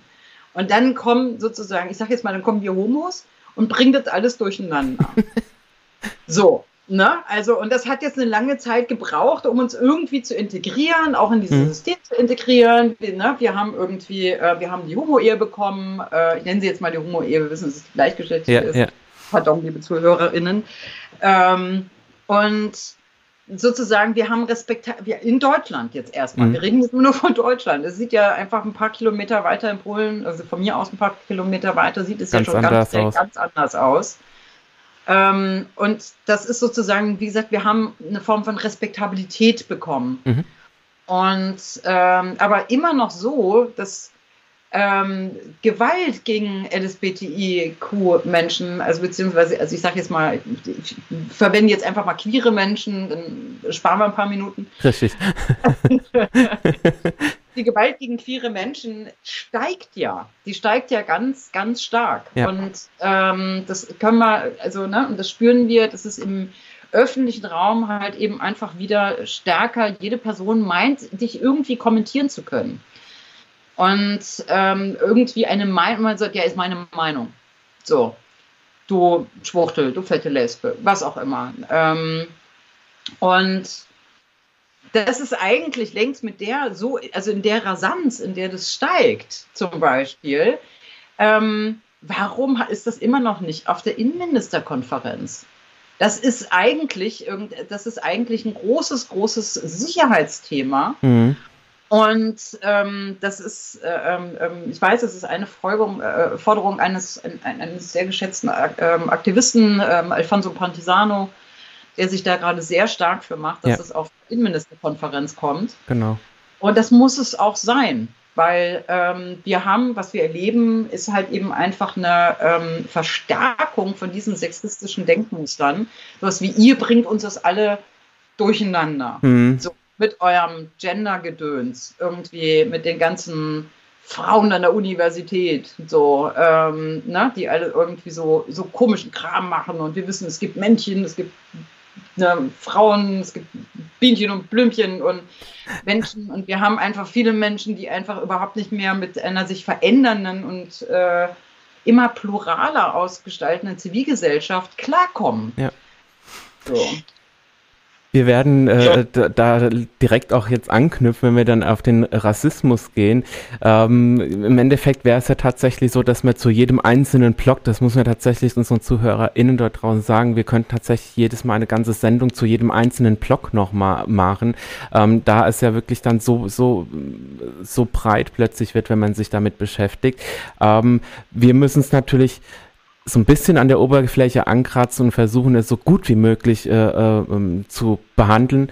Ähm, deshalb äh, machen wir an der Stelle, was den Sexismus betrifft, du hast es ganz gut rübergebracht, muss in unseren Köpfen einfach rein, ja, ähm, und, und wir schließen dann im, äh, im nächsten Step dann den Rassismus mit an, der ja dann auch noch mit dazu kommt. Man muss es ja fast sagen, der auch noch on top gesetzt wird für viele Menschen. Und ähm, ja, Jetzt gibt es erstmal Werbung. Ja, wir smilen auch im Hintergrund, weil wir jetzt gerade ein bisschen nochmal uns neu strukturiert haben, damit wir auch unsere Themen komplett durchkriegen. wir haben uns gerade noch beratschlagt, ähm, wie es eben so ist, wenn so spannende Gäste da sind und äh, man so Themen hat, die man versucht, wo man denkt, ah, das kriegt man alles in eins und ja, und plötzlich sind dann zwei Stunden schon wieder vorbei. Ähm, wir hatten uns gerade von äh, vom Sexismus und der Rassismus, der sich da letzt, äh, auch ganz gut anschließen lässt. Ähm, wie steht es da mit der Sichtbarkeit? Ich meine, jeder spricht von Rassismus. Ähm, wie verknüpfe ich den jetzt mit der Sichtbarkeit? Und, und, muss er eigentlich noch sichtbarer gemacht werden, damit wir endlich noch mehr dagegen tun? Also mit Rassismus muss, also ich knüpfe sozusagen nochmal an an dieses Ordnungssystem. Mhm. Ähm, und ähm, äh, dazu gehört natürlich auch, ähm, wer, welche es gibt eine Form von Abwertung in diesem, diesem System. Und das ist äh, zum Beispiel halt irgendwie mit, äh, mit Rassismus und Sexismus. Es sind ja zwei verwandte Begriffe tatsächlich auch. Also der Begriff des Sexismus hat sich äh, nach dem Begriff des Rassismus ähm, entwickelt und mhm. eigentlich auch daraus. Und ähm, eine ganz wichtige Frage ist natürlich auch, welche Menschen werden betrauert? Denn wer betrauert, überlebt. Und ähm, das heißt, die Menschen, denen, äh, die wichtig genug sind, halt betrauert zu werden, ähm, erhalten auch Schutz und halten halt auch Teilhabe und haben Empathie und Solidarität. Mhm. Und wenn wir uns dann sozusagen angucken, ähm, mit also Opfer rassistischer Morde beispielsweise, ähm, die werden offensichtlich nicht wirklich betrauert, also auch nicht genug betrauert. Mhm. Weil ähm, es gibt natürlich große Demos und so weiter und so fort, aber wir wissen also spätestens seit 2015 ähm, haben ja eigentlich täglich, ähm, haben die Auffanglager, haben die As äh, ähm, Asylheime, die Wohnheime gebrannt. Und ähm, das muss man sich auch mal vorstellen. Ne? Also wir haben jetzt natürlich irgendwie die, die großen Anschläge, halt eben Hanau und Halle und, ähm, äh, ähm, ähm, ähm und, und, und, so weiter, also die Ausschreitung in Chemnitz etc. und äh, das sind das ist natürlich immer noch nicht der Alltagsrassismus und der Alltags irgendwie und Rassismus bedeutet einfach trauere ich genug, macht es mich wirklich sauer, dass was passiert? Warum sind nicht mehr Leute auf der Straße? Ähm, ich meine, jetzt haben wir natürlich auch einen schwereren Stand gehabt irgendwie durch Corona. Ja. Ähm, und was wir dann nämlich auch, also wir sehen zum Beispiel auch, wir sehen auch gewisse Parallelen. Wir sehen zum Beispiel halt eben die Opfer von Femiziden. Und äh, wir sehen die, äh, wenn, wenn Frauen Opfer äh, häuslicher Gewalt werden äh, Femizide, ich glaube, alle zwei, zwei Tage wird in Deutschland eine Frau umgebracht von ihrem Ex-Partner. Hm. Ähm, und ähm, häusliche Gewalt etc. pp. irgendwie, wo sozusagen irgendwie sind die Demos gegen Femizide. Das ist auch was. Das heißt eben einfach, ermordete Frauen und ermordete Schwarze werden nicht äh, in einer Art und Weise betrauert, dass sie halt äh, ähm, ähm, tatsächlich, dass daraus eine Handlung entsteht, nämlich nach Schutz, nach äh, Partizipation. Mhm. So. Wie verbinden. Ja? ja? Ja, sprich weiter. Naja, ich, ich wollte ich wollt nicht vorgreifen. ja, äh, ich bringe es jetzt auch nochmal gerade mit der in, äh, in, die queere Community in, äh, oder in Verbindung mit der queeren Community jetzt auch nochmal, ähm, wo, wo eben einmal Rassismus ähm, stattfindet, ähm, on top wo ich, wo ich sage, wir haben äh, homosexuelle, äh, bi-trans oder inter-Menschen, äh, ähm, wo eben zum einen eine Phobie schon besteht, äh, dann kommt noch der Rassismus dazu und auch wiederum innerhalb der, dieser Rassen auch oftmals nochmal ein gewisser Rass, also da dann wieder die Homophobie besteht. Also ich möchte es jetzt nicht ganz so kompliziert machen, aber im Endeffekt äh, Menschen, die dann sowohl, sage ich jetzt mal, queer sind und dann auch äh, ein sage ich jetzt mal, ein Migrant, ein Flüchtling, ein, äh, ein Mensch von woanders ist und da auch noch zusätzlich den Rassismus erfährt. Ähm, wie können wir da auch noch mal was tun, damit wir, wir da ansetzen können, beziehungsweise dass wir da auch endlich ein bisschen Ruhe reinkriegen, weil ich denke, das ist tatsächlich auch noch ein, ein großes Thema. Ja, wir brauchen in der, ich nenne es jetzt einfach mal so ungenau die Bewegung. Ähm, was wir selbstverständlich brauchen, ist ein ganz ehrliches Thematisieren von Rassismus.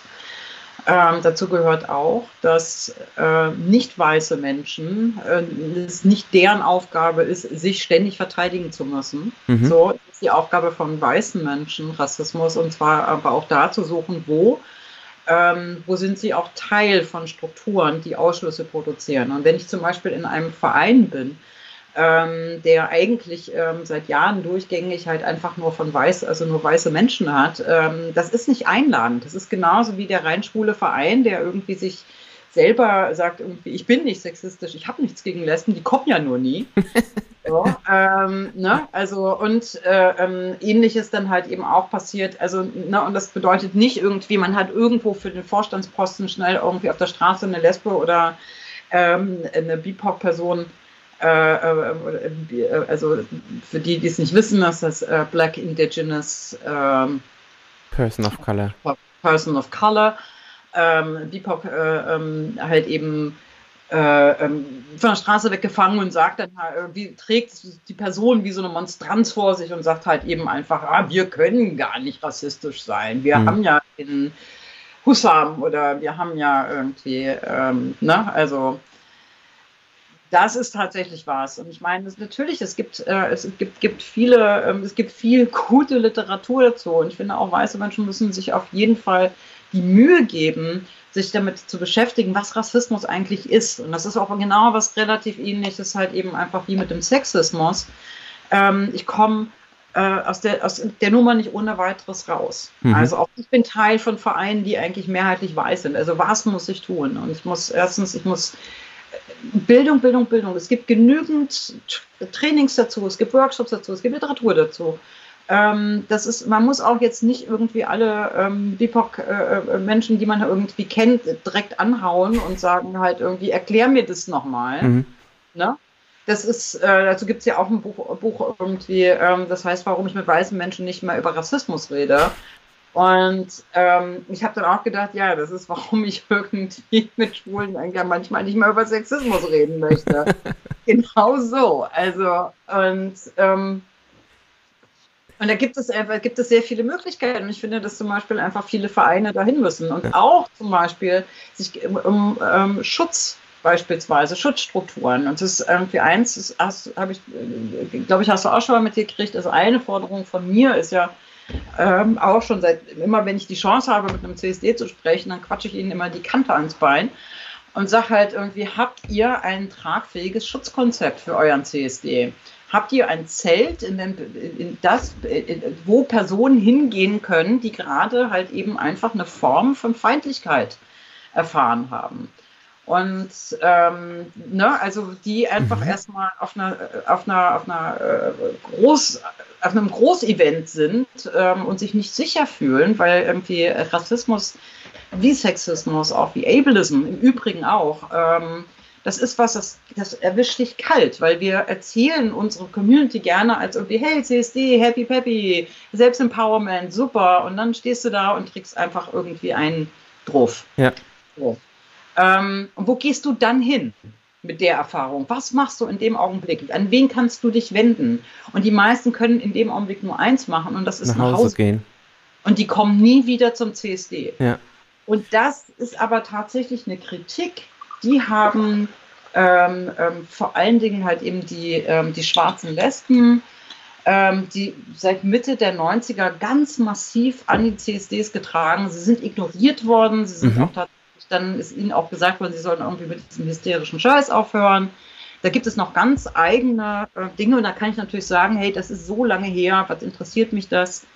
Aber wenn beispielsweise eine hochgeschätzte ähm, Aktivistin, Historikerin wie Peggy Piesche ähm, in einem Taz-Interview sagt, äh, die, ähm, die schwarzen Communities äh, gehen schon lange nicht mehr auf den Berliner CSD, dann ist das eine Bankrotterklärung. Ja.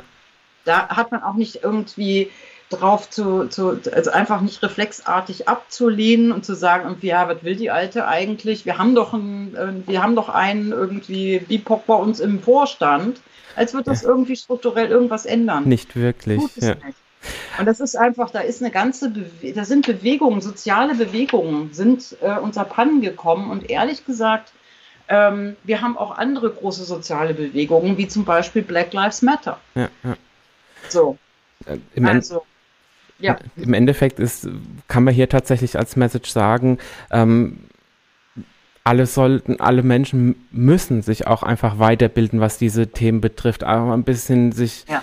informieren und ähm, wie du schon sagst, nicht, äh, ich gehe jetzt zur nächsten Lesbe und frage über die Lesben oder die äh, äh, Person of Color, über wie, wie ist das mit dem Rassismus und wie fühlst du den, sondern sich allgemein auch erstmal weiterbilden und, und äh, da auch versuchen, ich, ich sage jetzt mal ganz einfach so, also in die, diese Person hinein zu versetzen und, und zu verstehen, wo, wo, wo es herkommt und, und da zu sagen, okay, am CSD schaffe ich so einen so so ein, so ein Raum, wo man, so einen geschützten Raum oder auch im Verein zu sagen, hey, äh, ich muss einfach was im Verein strukturell tun, damit diese Personen sich angesprochen fühlen. Ähm, ich sehe jetzt gerade, du bist, nein, da bist du wieder. Du warst gerade kurz eingefroren. Da bin ich wieder, ja. Da bist du wieder. Das Britzer Funkloch, mitten in Berlin. Es gibt ein Funkloch in Berlin, glaubt kaum. Oder Facebook funktioniert wieder. das könnte natürlich sein. ähm, Danke erstmal zu dem Thema. Wir kommen auch gleich nochmal zu der Vereinsgeschichte. Du hast ja schon ein paar Mal angesprochen. Da auch da, aber auch da ist es nicht so, dass wir jetzt den Verein schlecht reden, sondern auch einfach, ähm, dass das Ehrenamt so ein bisschen nee, äh, die Sichtbarkeit verliert. Und zwischendurch gehen wir mal ganz lange zurück in die, oder ganz weit zurück in die alten Zeiten, sage ich es jetzt mal so. Äh, Stefanie, das Ehrenamt, wir haben es gerade angesprochen, ähm, Vereine, Ehrenamt an sich, ähm, ist nicht so, dass wir das jetzt schlecht treten wollen, ganz im Gegenteil. Also. Es ist mhm. so, dass das Ehrenamt äh, Vereine tatsächlich eine gewisse Sichtbarkeit verlieren und das jetzt nicht nur in der queeren Welt, sondern allgemein, äh, das ist alle Vereinigungen, das, was man so Verein nennt, das Vereinsleben, ähm, man kann sagen, ähm, stirbt so ein bisschen aus und wird auch nicht mehr wertgeschätzt. Ja, ob das die Feuerwehr ist, die auf der Straße bespuckt wird beim, beim Rettungseinsatz, äh, wo man eben bedenken muss, auf, dass das auch freiwillige Feuerwehrmenschen sind, ähm, ob das die queeren Vereine sind, ähm, wo gar nicht wertgeschätzt wird, was für eine Arbeit dahinter steckt. Und du bist ja auch ähm, ehrenamtlich sehr viel unterwegs. Ähm, manchmal denkt man sich so wirklich, für wen mache ich das eigentlich so, ähm, wenn man so nicht so das Dankeschön bekommt, sondern man auch on top kritisiert wird für das, was man getan hat. Ich finde, es ist natürlich dieses irgendwie, was nichts kostet, ist nichts wert. Ne? Also mhm. das ist ja eine, ähm, aber deswegen heißt es, also man sollte ja eigentlich dann auch die Ehre bekommen, irgendwie, wenn man schon kein Geld bekommt. Ja. Ähm, oder weil, weil sie die Honores, also auch ein Honorar ist ja keine tatsächliche Bezahlung, sondern auch einfach ein, ein, ein Ehren. Groschen gewissermaßen äh, dafür, dass man von den Göttern äh, äh, geliebt wird und mit Talent gesegnet wurde. Das heißt, irgendwie, ähm, also auch Honorarkräfte kennen das. Ähm, ich muss allerdings sagen, dass einfach sehr viel natürlich investiert wird in die Ehrenamtsmessen und die Ehrenamts, äh, also auf ganz anderen Stellen, in ganz anderen Bereichen, weil das ist natürlich kostenlose Arbeit und äh, viele von den großen ich sag, ähm, NGOs im dritten Sektor, äh, die zählen, die zehren ja davon. Also mhm. die verbuchen das ja irgendwie tatsächlich, die haben diese Ehrenamts, also die haben es aber auch total gut drauf, den Leuten beizubringen, warum das so ist, warum ist das jetzt toll, da zu sein, du bist Teil von einer, von einer Idee und so weiter und so fort es ist in einem modernen Lebenslauf wahnsinnig wichtig, zum Beispiel, wenn du dich irgendwo in der Firma bewirbst, dass du sagen kannst, wo du im Ehrenamt bist. Mhm. Und da musst du halt einfach auch gucken, was ist denn jetzt gerade mal gut. Also wenn ich äh, in, in, keine Ahnung, in der Firma sowieso arbeite, dann muss ich sagen, ja, ich habe bei der Plan mich irgendwie für, äh, ähm, ähm, für die Ausbildung von Mädchen in Kongo irgendwie ähm, engagiert oder also verbunden mit einer Auslandsreise oder so, ne? Also mhm. Ähm, Thema Kolonialismus lassen wir jetzt mal aus. ähm, und, ähm, und deswegen, also stirbt es dann tatsächlich aus? Nein, es verlagert sich. Mhm. Und ähm, ich kann Ihnen sagen, zum Beispiel Lesben sind totale Ehrenamtlerinnen. Die machen das sehr gerne äh, finden sich aber nicht unbedingt im LSBTIQ, ähm, sondern äh, sind einfach schon ganz klassische Nachbarschaftshelferinnen, sind ganz klassische Tierschutz. Äh, im Tierschutz. Ja. Und äh, was ja auch total super ist, weil das auch wiederum Sichtbarkeit bringt. Es mhm. bringt ja na, also wir sind ja nicht nur sichtbar in dieser Community, sondern also wie viele Lesben, die ich allein schon kenne, irgendwie, die in irgendwelchen Tierschutzvereinen halt eben einfach einfach mitarbeiten und aber gleichzeitig einen Haufen von, sagen wir es auch so, Menschen, die streunende Katzen irgendwie äh, täglich füttern, die sind eh schon mal ein bisschen seltsam. So. Genau. Auf so eine ganz wunderbare Weise natürlich, aber dann kommen dann halt irgendwie so ein paar Lesben und ähm, konfrontieren natürlich auch und wir sagen so, ja, die sind voll okay. Mhm. Das ist schon in Ordnung. Also da kann man so nichts sagen, aber wir reden ja jetzt von den queeren Vereinen. Und ich finde, dass viele queere Vereine ähm, auch äh, sich nicht wirklich modern aufstellen. Also da kommt bei mir die Community-Bilderin natürlich durch. Mhm. Das hat damit zu tun, dass sie glauben, ja, die kommen schon alle von alleine. Also das ist genauso wie mit irgendwie, ja, ja, wir hatten mal, wir hatten mal eine Lesbe im Vorstand, die war dann weg aus beruflichen Gründen und dann kam nie wieder einer. Also von daher, hm, wen interessiert's? Und dann irgendwann sind die ganzen Vereine hoffnungslos überaltert. Wir haben das Problem in Deutschland tatsächlich, dass viele, viele Vereine, die sind so vor 40 bis 25 Jahre, das ist so diese Spanne gegründet worden und die sind aber schon, äh, viele verpassen es tatsächlich, sich an die, ähm, an die jüngeren Generationen anzuschließen, wenn die jüngeren Generationen versuchen, etwas zu verändern. Wenn sie nichts versuchen zu verändern, dann, sind, dann, ne, dann haben sie Opa erzählt vom Krieg und irgendwie die machen es jetzt genauso, wie der das will. Und dann wird es aber, wird dieser Verein eigentlich, äh, das geht jetzt um alle queeren Vereine, hm. wird eigentlich im Grunde zu so einem Bewegungsmuseumsdorf, ja. seien wir ehrlich. So, und das wird sich überlegen und das ist auch nicht attraktiv fürs Ehrenamt. Und ähm, das, das ist tatsächlich was, da haben ganz viele Vereine, ähm, glaube ich, sollten vielleicht auch ein bisschen demütiger mal sein, irgendwie ähm, mit kostenloser Arbeitskraft, dass sie auch was bringen. Sie müssen eine Gegen, irgendeine Form von Gegenleistung machen. Hm. Ne? Und einfach nur zu sagen, irgendwie während der Herr Pressesprecher und äh, die drei Vorstände Sekt schlürfen, dürfen die Ehrenamtlichen äh, ihnen die Bude beim Fest aufbauen. genau. Das ist nicht attraktiv. Nein. Warum sollte ich das denn machen in meiner Freizeit? So. Also, ne? Wir brauchen also sozusagen auch in Vereinen das Erneuerung, so wie es ja, ja in, in dem Wahlkampf sehr oft gesagt hat. Wir müssen ja. uns modernisieren. Genau, genau. Und sonst äh, wird das einfach, und ich meine, das wird natürlich auch passieren. Es ist immer so, dass halt eben auch mal Vereine sich auflösen. Ja. Und neue gegründet werden. Wir haben ja auch tatsächlich viele Vereine, die neu gegründet werden zurzeit. Also. Und dementsprechend äh, ist es einfach auch sehr wichtig, um doch das Überleben zu sichern und auch wieder ein bisschen mehr Wertschätzung für das Ehrenamt zu bekommen. Ähm, ich habe Share als nächstes da. Und äh, dann kommen wir gleich zum ganz spannenden Thema, und zwar die Sichtbarkeit für das Blutspenden von Homosexuellen, was äh, auch ein sehr brennendes Thema ist. Ja, war das mit You Haven't Seen the Last of Me. Ähm, aber Last ist unser Thema jetzt das nächste, dann ist die Zeit schon wieder vorbei. Man soll es nicht glauben, dass schon wieder zwei Stunden vorbeigegangen sind. Ähm, aber es ist nun mal so und äh, bei spannenden Themen geht es finde ich einfach noch schneller vorbei. Aber gut. Blutspenden. Äh, ein Thema, was in den letzten, sage ich jetzt mal, ähm, zwei, drei Jahren nochmal äh, noch sehr hoch gekocht ist. Ähm, so nenne ich es jetzt mal. Ähm, zum einen unser Mr. Gate Germany hat das Thema einmal zu seinem Thema gemacht. Ähm, 2000 jetzt muss ich aufpassen, 2019, 18 auf 19, glaube ich, so war das. Ähm, und dann ähm, kam ja auch nochmal die tolle Regelung, dass äh, wenn schwule Männer zwölf Monate keinen Sex haben, dann ausgenommen wurden. Und ähm, ja, das ist ein Thema, was dich sehr oft hat, das Thema Blutspenden überhaupt von Homosexuellen doch teilweise sehr an die Decke bringt, wenn ich das so richtig ausdrücke.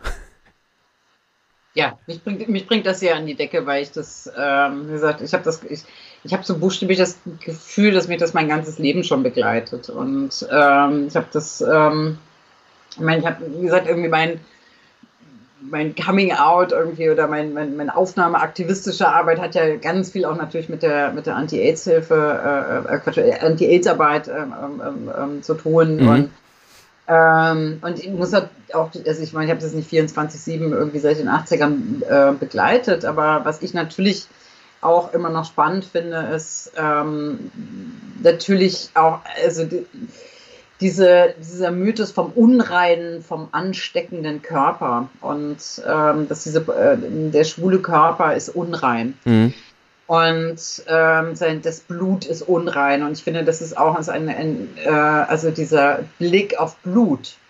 Das ist ja was ganz, ganz Verheerendes, einfach zu sagen, dass ist, jemand hat einfach ein, hat unreines Blut. Also und, ähm, und muss sich läutern durch Sexlosigkeit. Also das heißt durch ähm, ich aber denke, meine Güte, hört ihr euch eigentlich selber zu, die ihr das irgendwie ständig. Im irgendwie Jahre 2020, sage ich jetzt mal so vor genau, allen Dingen. Ne? Genau, und das ist, und gleichzeitig denke ich aber auch irgendwie, und das ist irgendwie, wir hatten das ja Thema ja schon immer mal wieder irgendwie, das ist einfach die Nachvollziehbarkeit, die Empathie. Und da muss ich natürlich sagen, mein Körper ist auch nicht rein. Mein, äh, mein Körper. Äh, ähm, äh, hat äh, sozusagen, also ne, äh, alle hat einen Zyklus, also mhm. Menstruationsblut irgendwie steht auch schon als unrein in der Bibel und es äh, löst Ekel aus oder was auch immer. Und ne, also wo ich beispielsweise auch auf einer Gesellschaft treffe, die halt ähm, äh, dann Hand und Handschuhe und solche Sachen halt irgendwie äh, überhelfen will. So diese Pinky Glove Geschichte.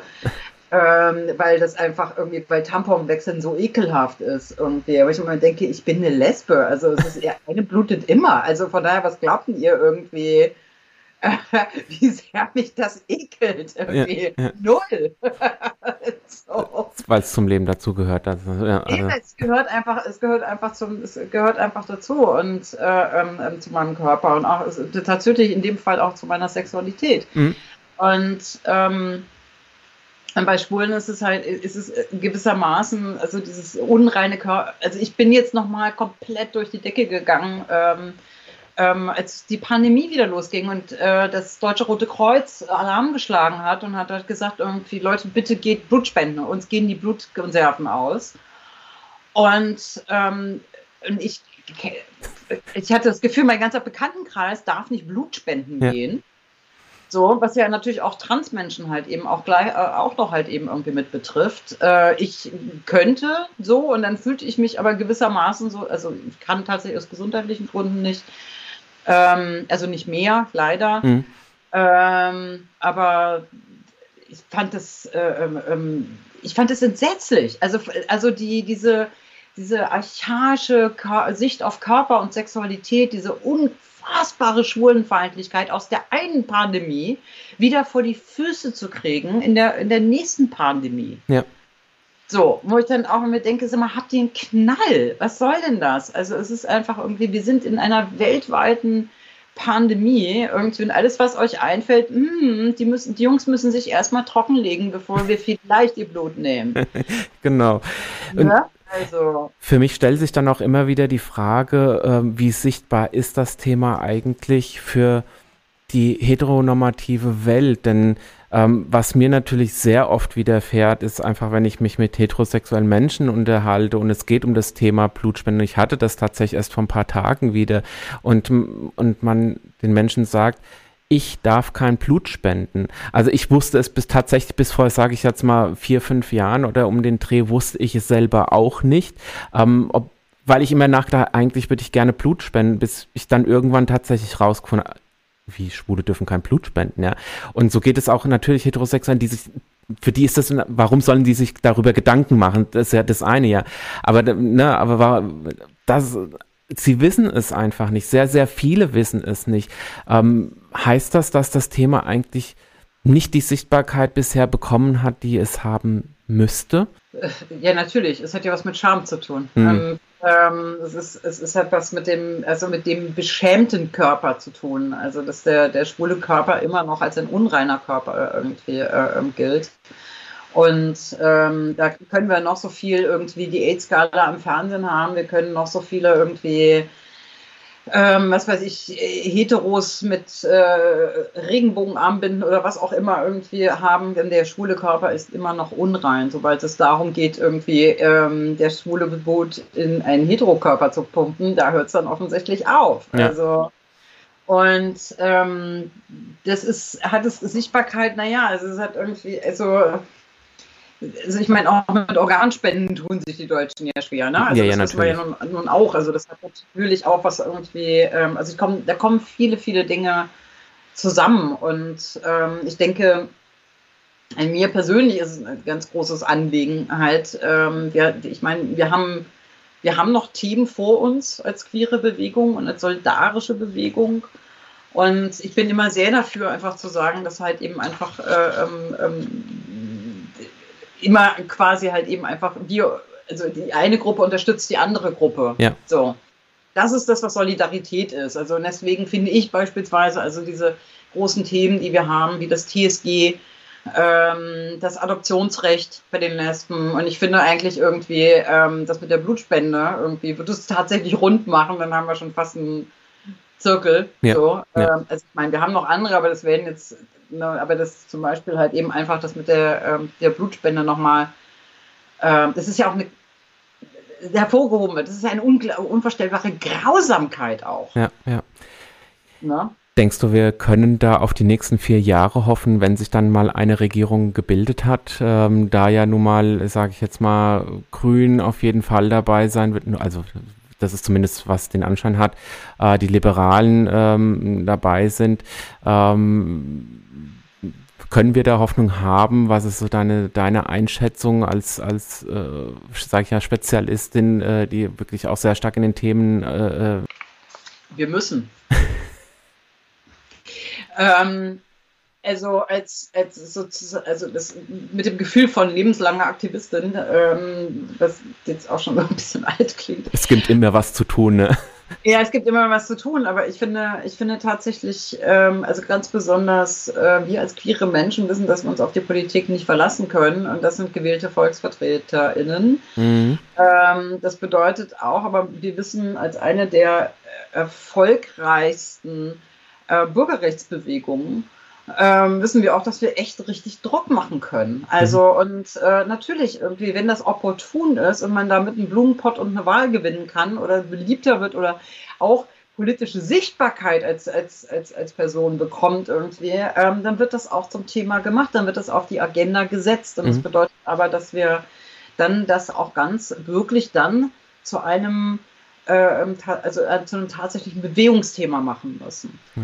So, also ich mache schon immer Witze irgendwie. Ähm, ich glaube, irgendwie, wenn ich eine Kampagne machen würde, äh, dann ein Bild von mir und da steht dann drunter, ich will schwules Blut. Worauf ja. wahrscheinlich irgendwie ein Haufen schwuler Männer irgendwie mit Angst zusammenbrechen. Nein, so ist es nicht gemeint. Nein, das aber natürlich, ja, du hast recht, ja. Ja, aber ich bin tatsächlich auch schon, mein Leben ist durch Blutspenden äh, ähm, anderer Menschen halt gerettet, gerettet worden. Ja. Und äh, ähm, von daher, ich kann das sehr gut nachvollziehen. Mhm. Ich finde es eine Frechheit. Ja. Also es ist einfach, ich denke irgendwie, ey, wenn ich jetzt anders drauf wäre, dann würde ich vielleicht sowas sagen, wieso bekomme ich Heteroblut? So. genau. Ich bin, äh, ich bin doch lesbisch. Ich will schwules Blut. Nein, ich, es ist ein sehr, sehr ernstes Thema. Ja. Ich mache jetzt auch Witze drüber, weil. Nein, aber es ist tatsächlich, ja. Puls. Genau, die, die, ja, du sagtest ja schon, es gibt so gewisse Themen, einmal das transsexuellen äh, Gesetz, äh, das Blutspende, Blut, äh, Blutspendeverbot. Du, äh, das dritte war von deiner Seite noch die, ja, die Adoptionsrecht. Das Adoptionsrecht. Ich werfe jetzt tatsächlich auch nochmal das Grundgesetz für alle ein, ähm, wo ja, ich wirklich auch. sage, ähm, das sind, glaube ich, vier Themen, ähm, die Schwerpunkte im nächsten Jahr bei all unseren Prides haben sollte und mit denen wir jetzt der künftigen Regierung, egal wie welche Farbkonstellationen sich geben, ähm, da gehörig auf die Nüsse gehen müssen, um, um, da auch voranzukommen. Und äh, ja, ich denke mal, dass wir tatsächlich dann gute Chancen haben. Aber wir wollen den Tag nicht vor dem Abend loben. Na, ich denke, dass wir ganz gute Chancen haben. Wir dürfen nicht vergessen, alle Parteien alle haben irgendwie versucht, einen Wahlkampf zu machen mit irgendwelchen Regenbogen, sonst was. Also das würden sie nicht tun, wenn wir unwichtig wären. Und ähm, alle hatten sie plötzlich Vielfalt und Gedöns irgendwie und waren plötzlich auf, äh, ähm, wo die überall Wahlkämpfe, äh, Reden gehalten haben, wer da wen hofiert hat und Fotos gemacht hat ja. und so weiter und so fort. Also von daher ähm, heißt es heißt es schon, also das wir dürfen ähm, hoffen, sozusagen. wir dürfen nicht nur hoffen, wir müssen halt aber auch unbequem bleiben. Richtig. Also und das heißt nicht irgendwie etwas zu erbitten, weil das haben wir irgendwie nicht gekriegt, sondern es zu erfordern. Ja. Und ähm, das heißt natürlich auch für eine Bewegung halt einfach unbequem sein und nicht von allen lieb gehabt werden, sondern einfach zu sagen, hey, ihr habt uns eh nicht lieb, wenn wir nicht irgendwie Blut spenden dürfen, wenn wir nicht adoptieren dürfen, äh, ne, und so weiter. Also von daher, was soll das? Wir so. kämpfen und das ist denke ich mal, unser Schlusswort zu sagen, wir müssen kämpfen und wir sollten es tun. Ähm, Stefanie, vielen, vielen Dank äh, für den interessanten Talk. Es hat mega viel Sehr Spaß gerne. gemacht. Ähm, ich Danke. weiß, wir könnten noch einen ganzen Monat füllen mit Talks und ähm, auf jeden Fall dir einen schönen Abend in Berlin. Äh, liebe Grüße an, äh, an deine Familie zu Hause, die ganz vielfältige und ähm, ja, ja ich sage genau. Ähm, und euch da draußen sage ich auch noch einen schönen Abend. Äh, bleibt gesund und unanständig. Wir hören uns in zwei Wochen wieder. Das ist eine kleine Neuerung bei Steve Square World. Ähm, es gibt Steve Square World in, zukünftig in den geraden Wochen sozusagen, also alle zwei Wochen ab heute gerechnet sozusagen. Äh, tragt einen Kalender ein, bleibt auf den sozialen Medien. Äh, äh, mir treu und, und schaut, was dann die nächsten Themen sein werden. In diesem Sinne, ähm, macht's gut, Aloha und tschüss, bye bye. Schlaft ciao, gut. Ciao, Tschüss. Schönen Abend. Das war Steve's Queer World aus dem Studio von Radio MKW. Niemand hat an der Uhr gedreht. Es ist tatsächlich schon so spät. Nächste Woche gleicher Sender, gleicher Sendeplatz. Wird wieder queerer Talk gemacht. Hallo.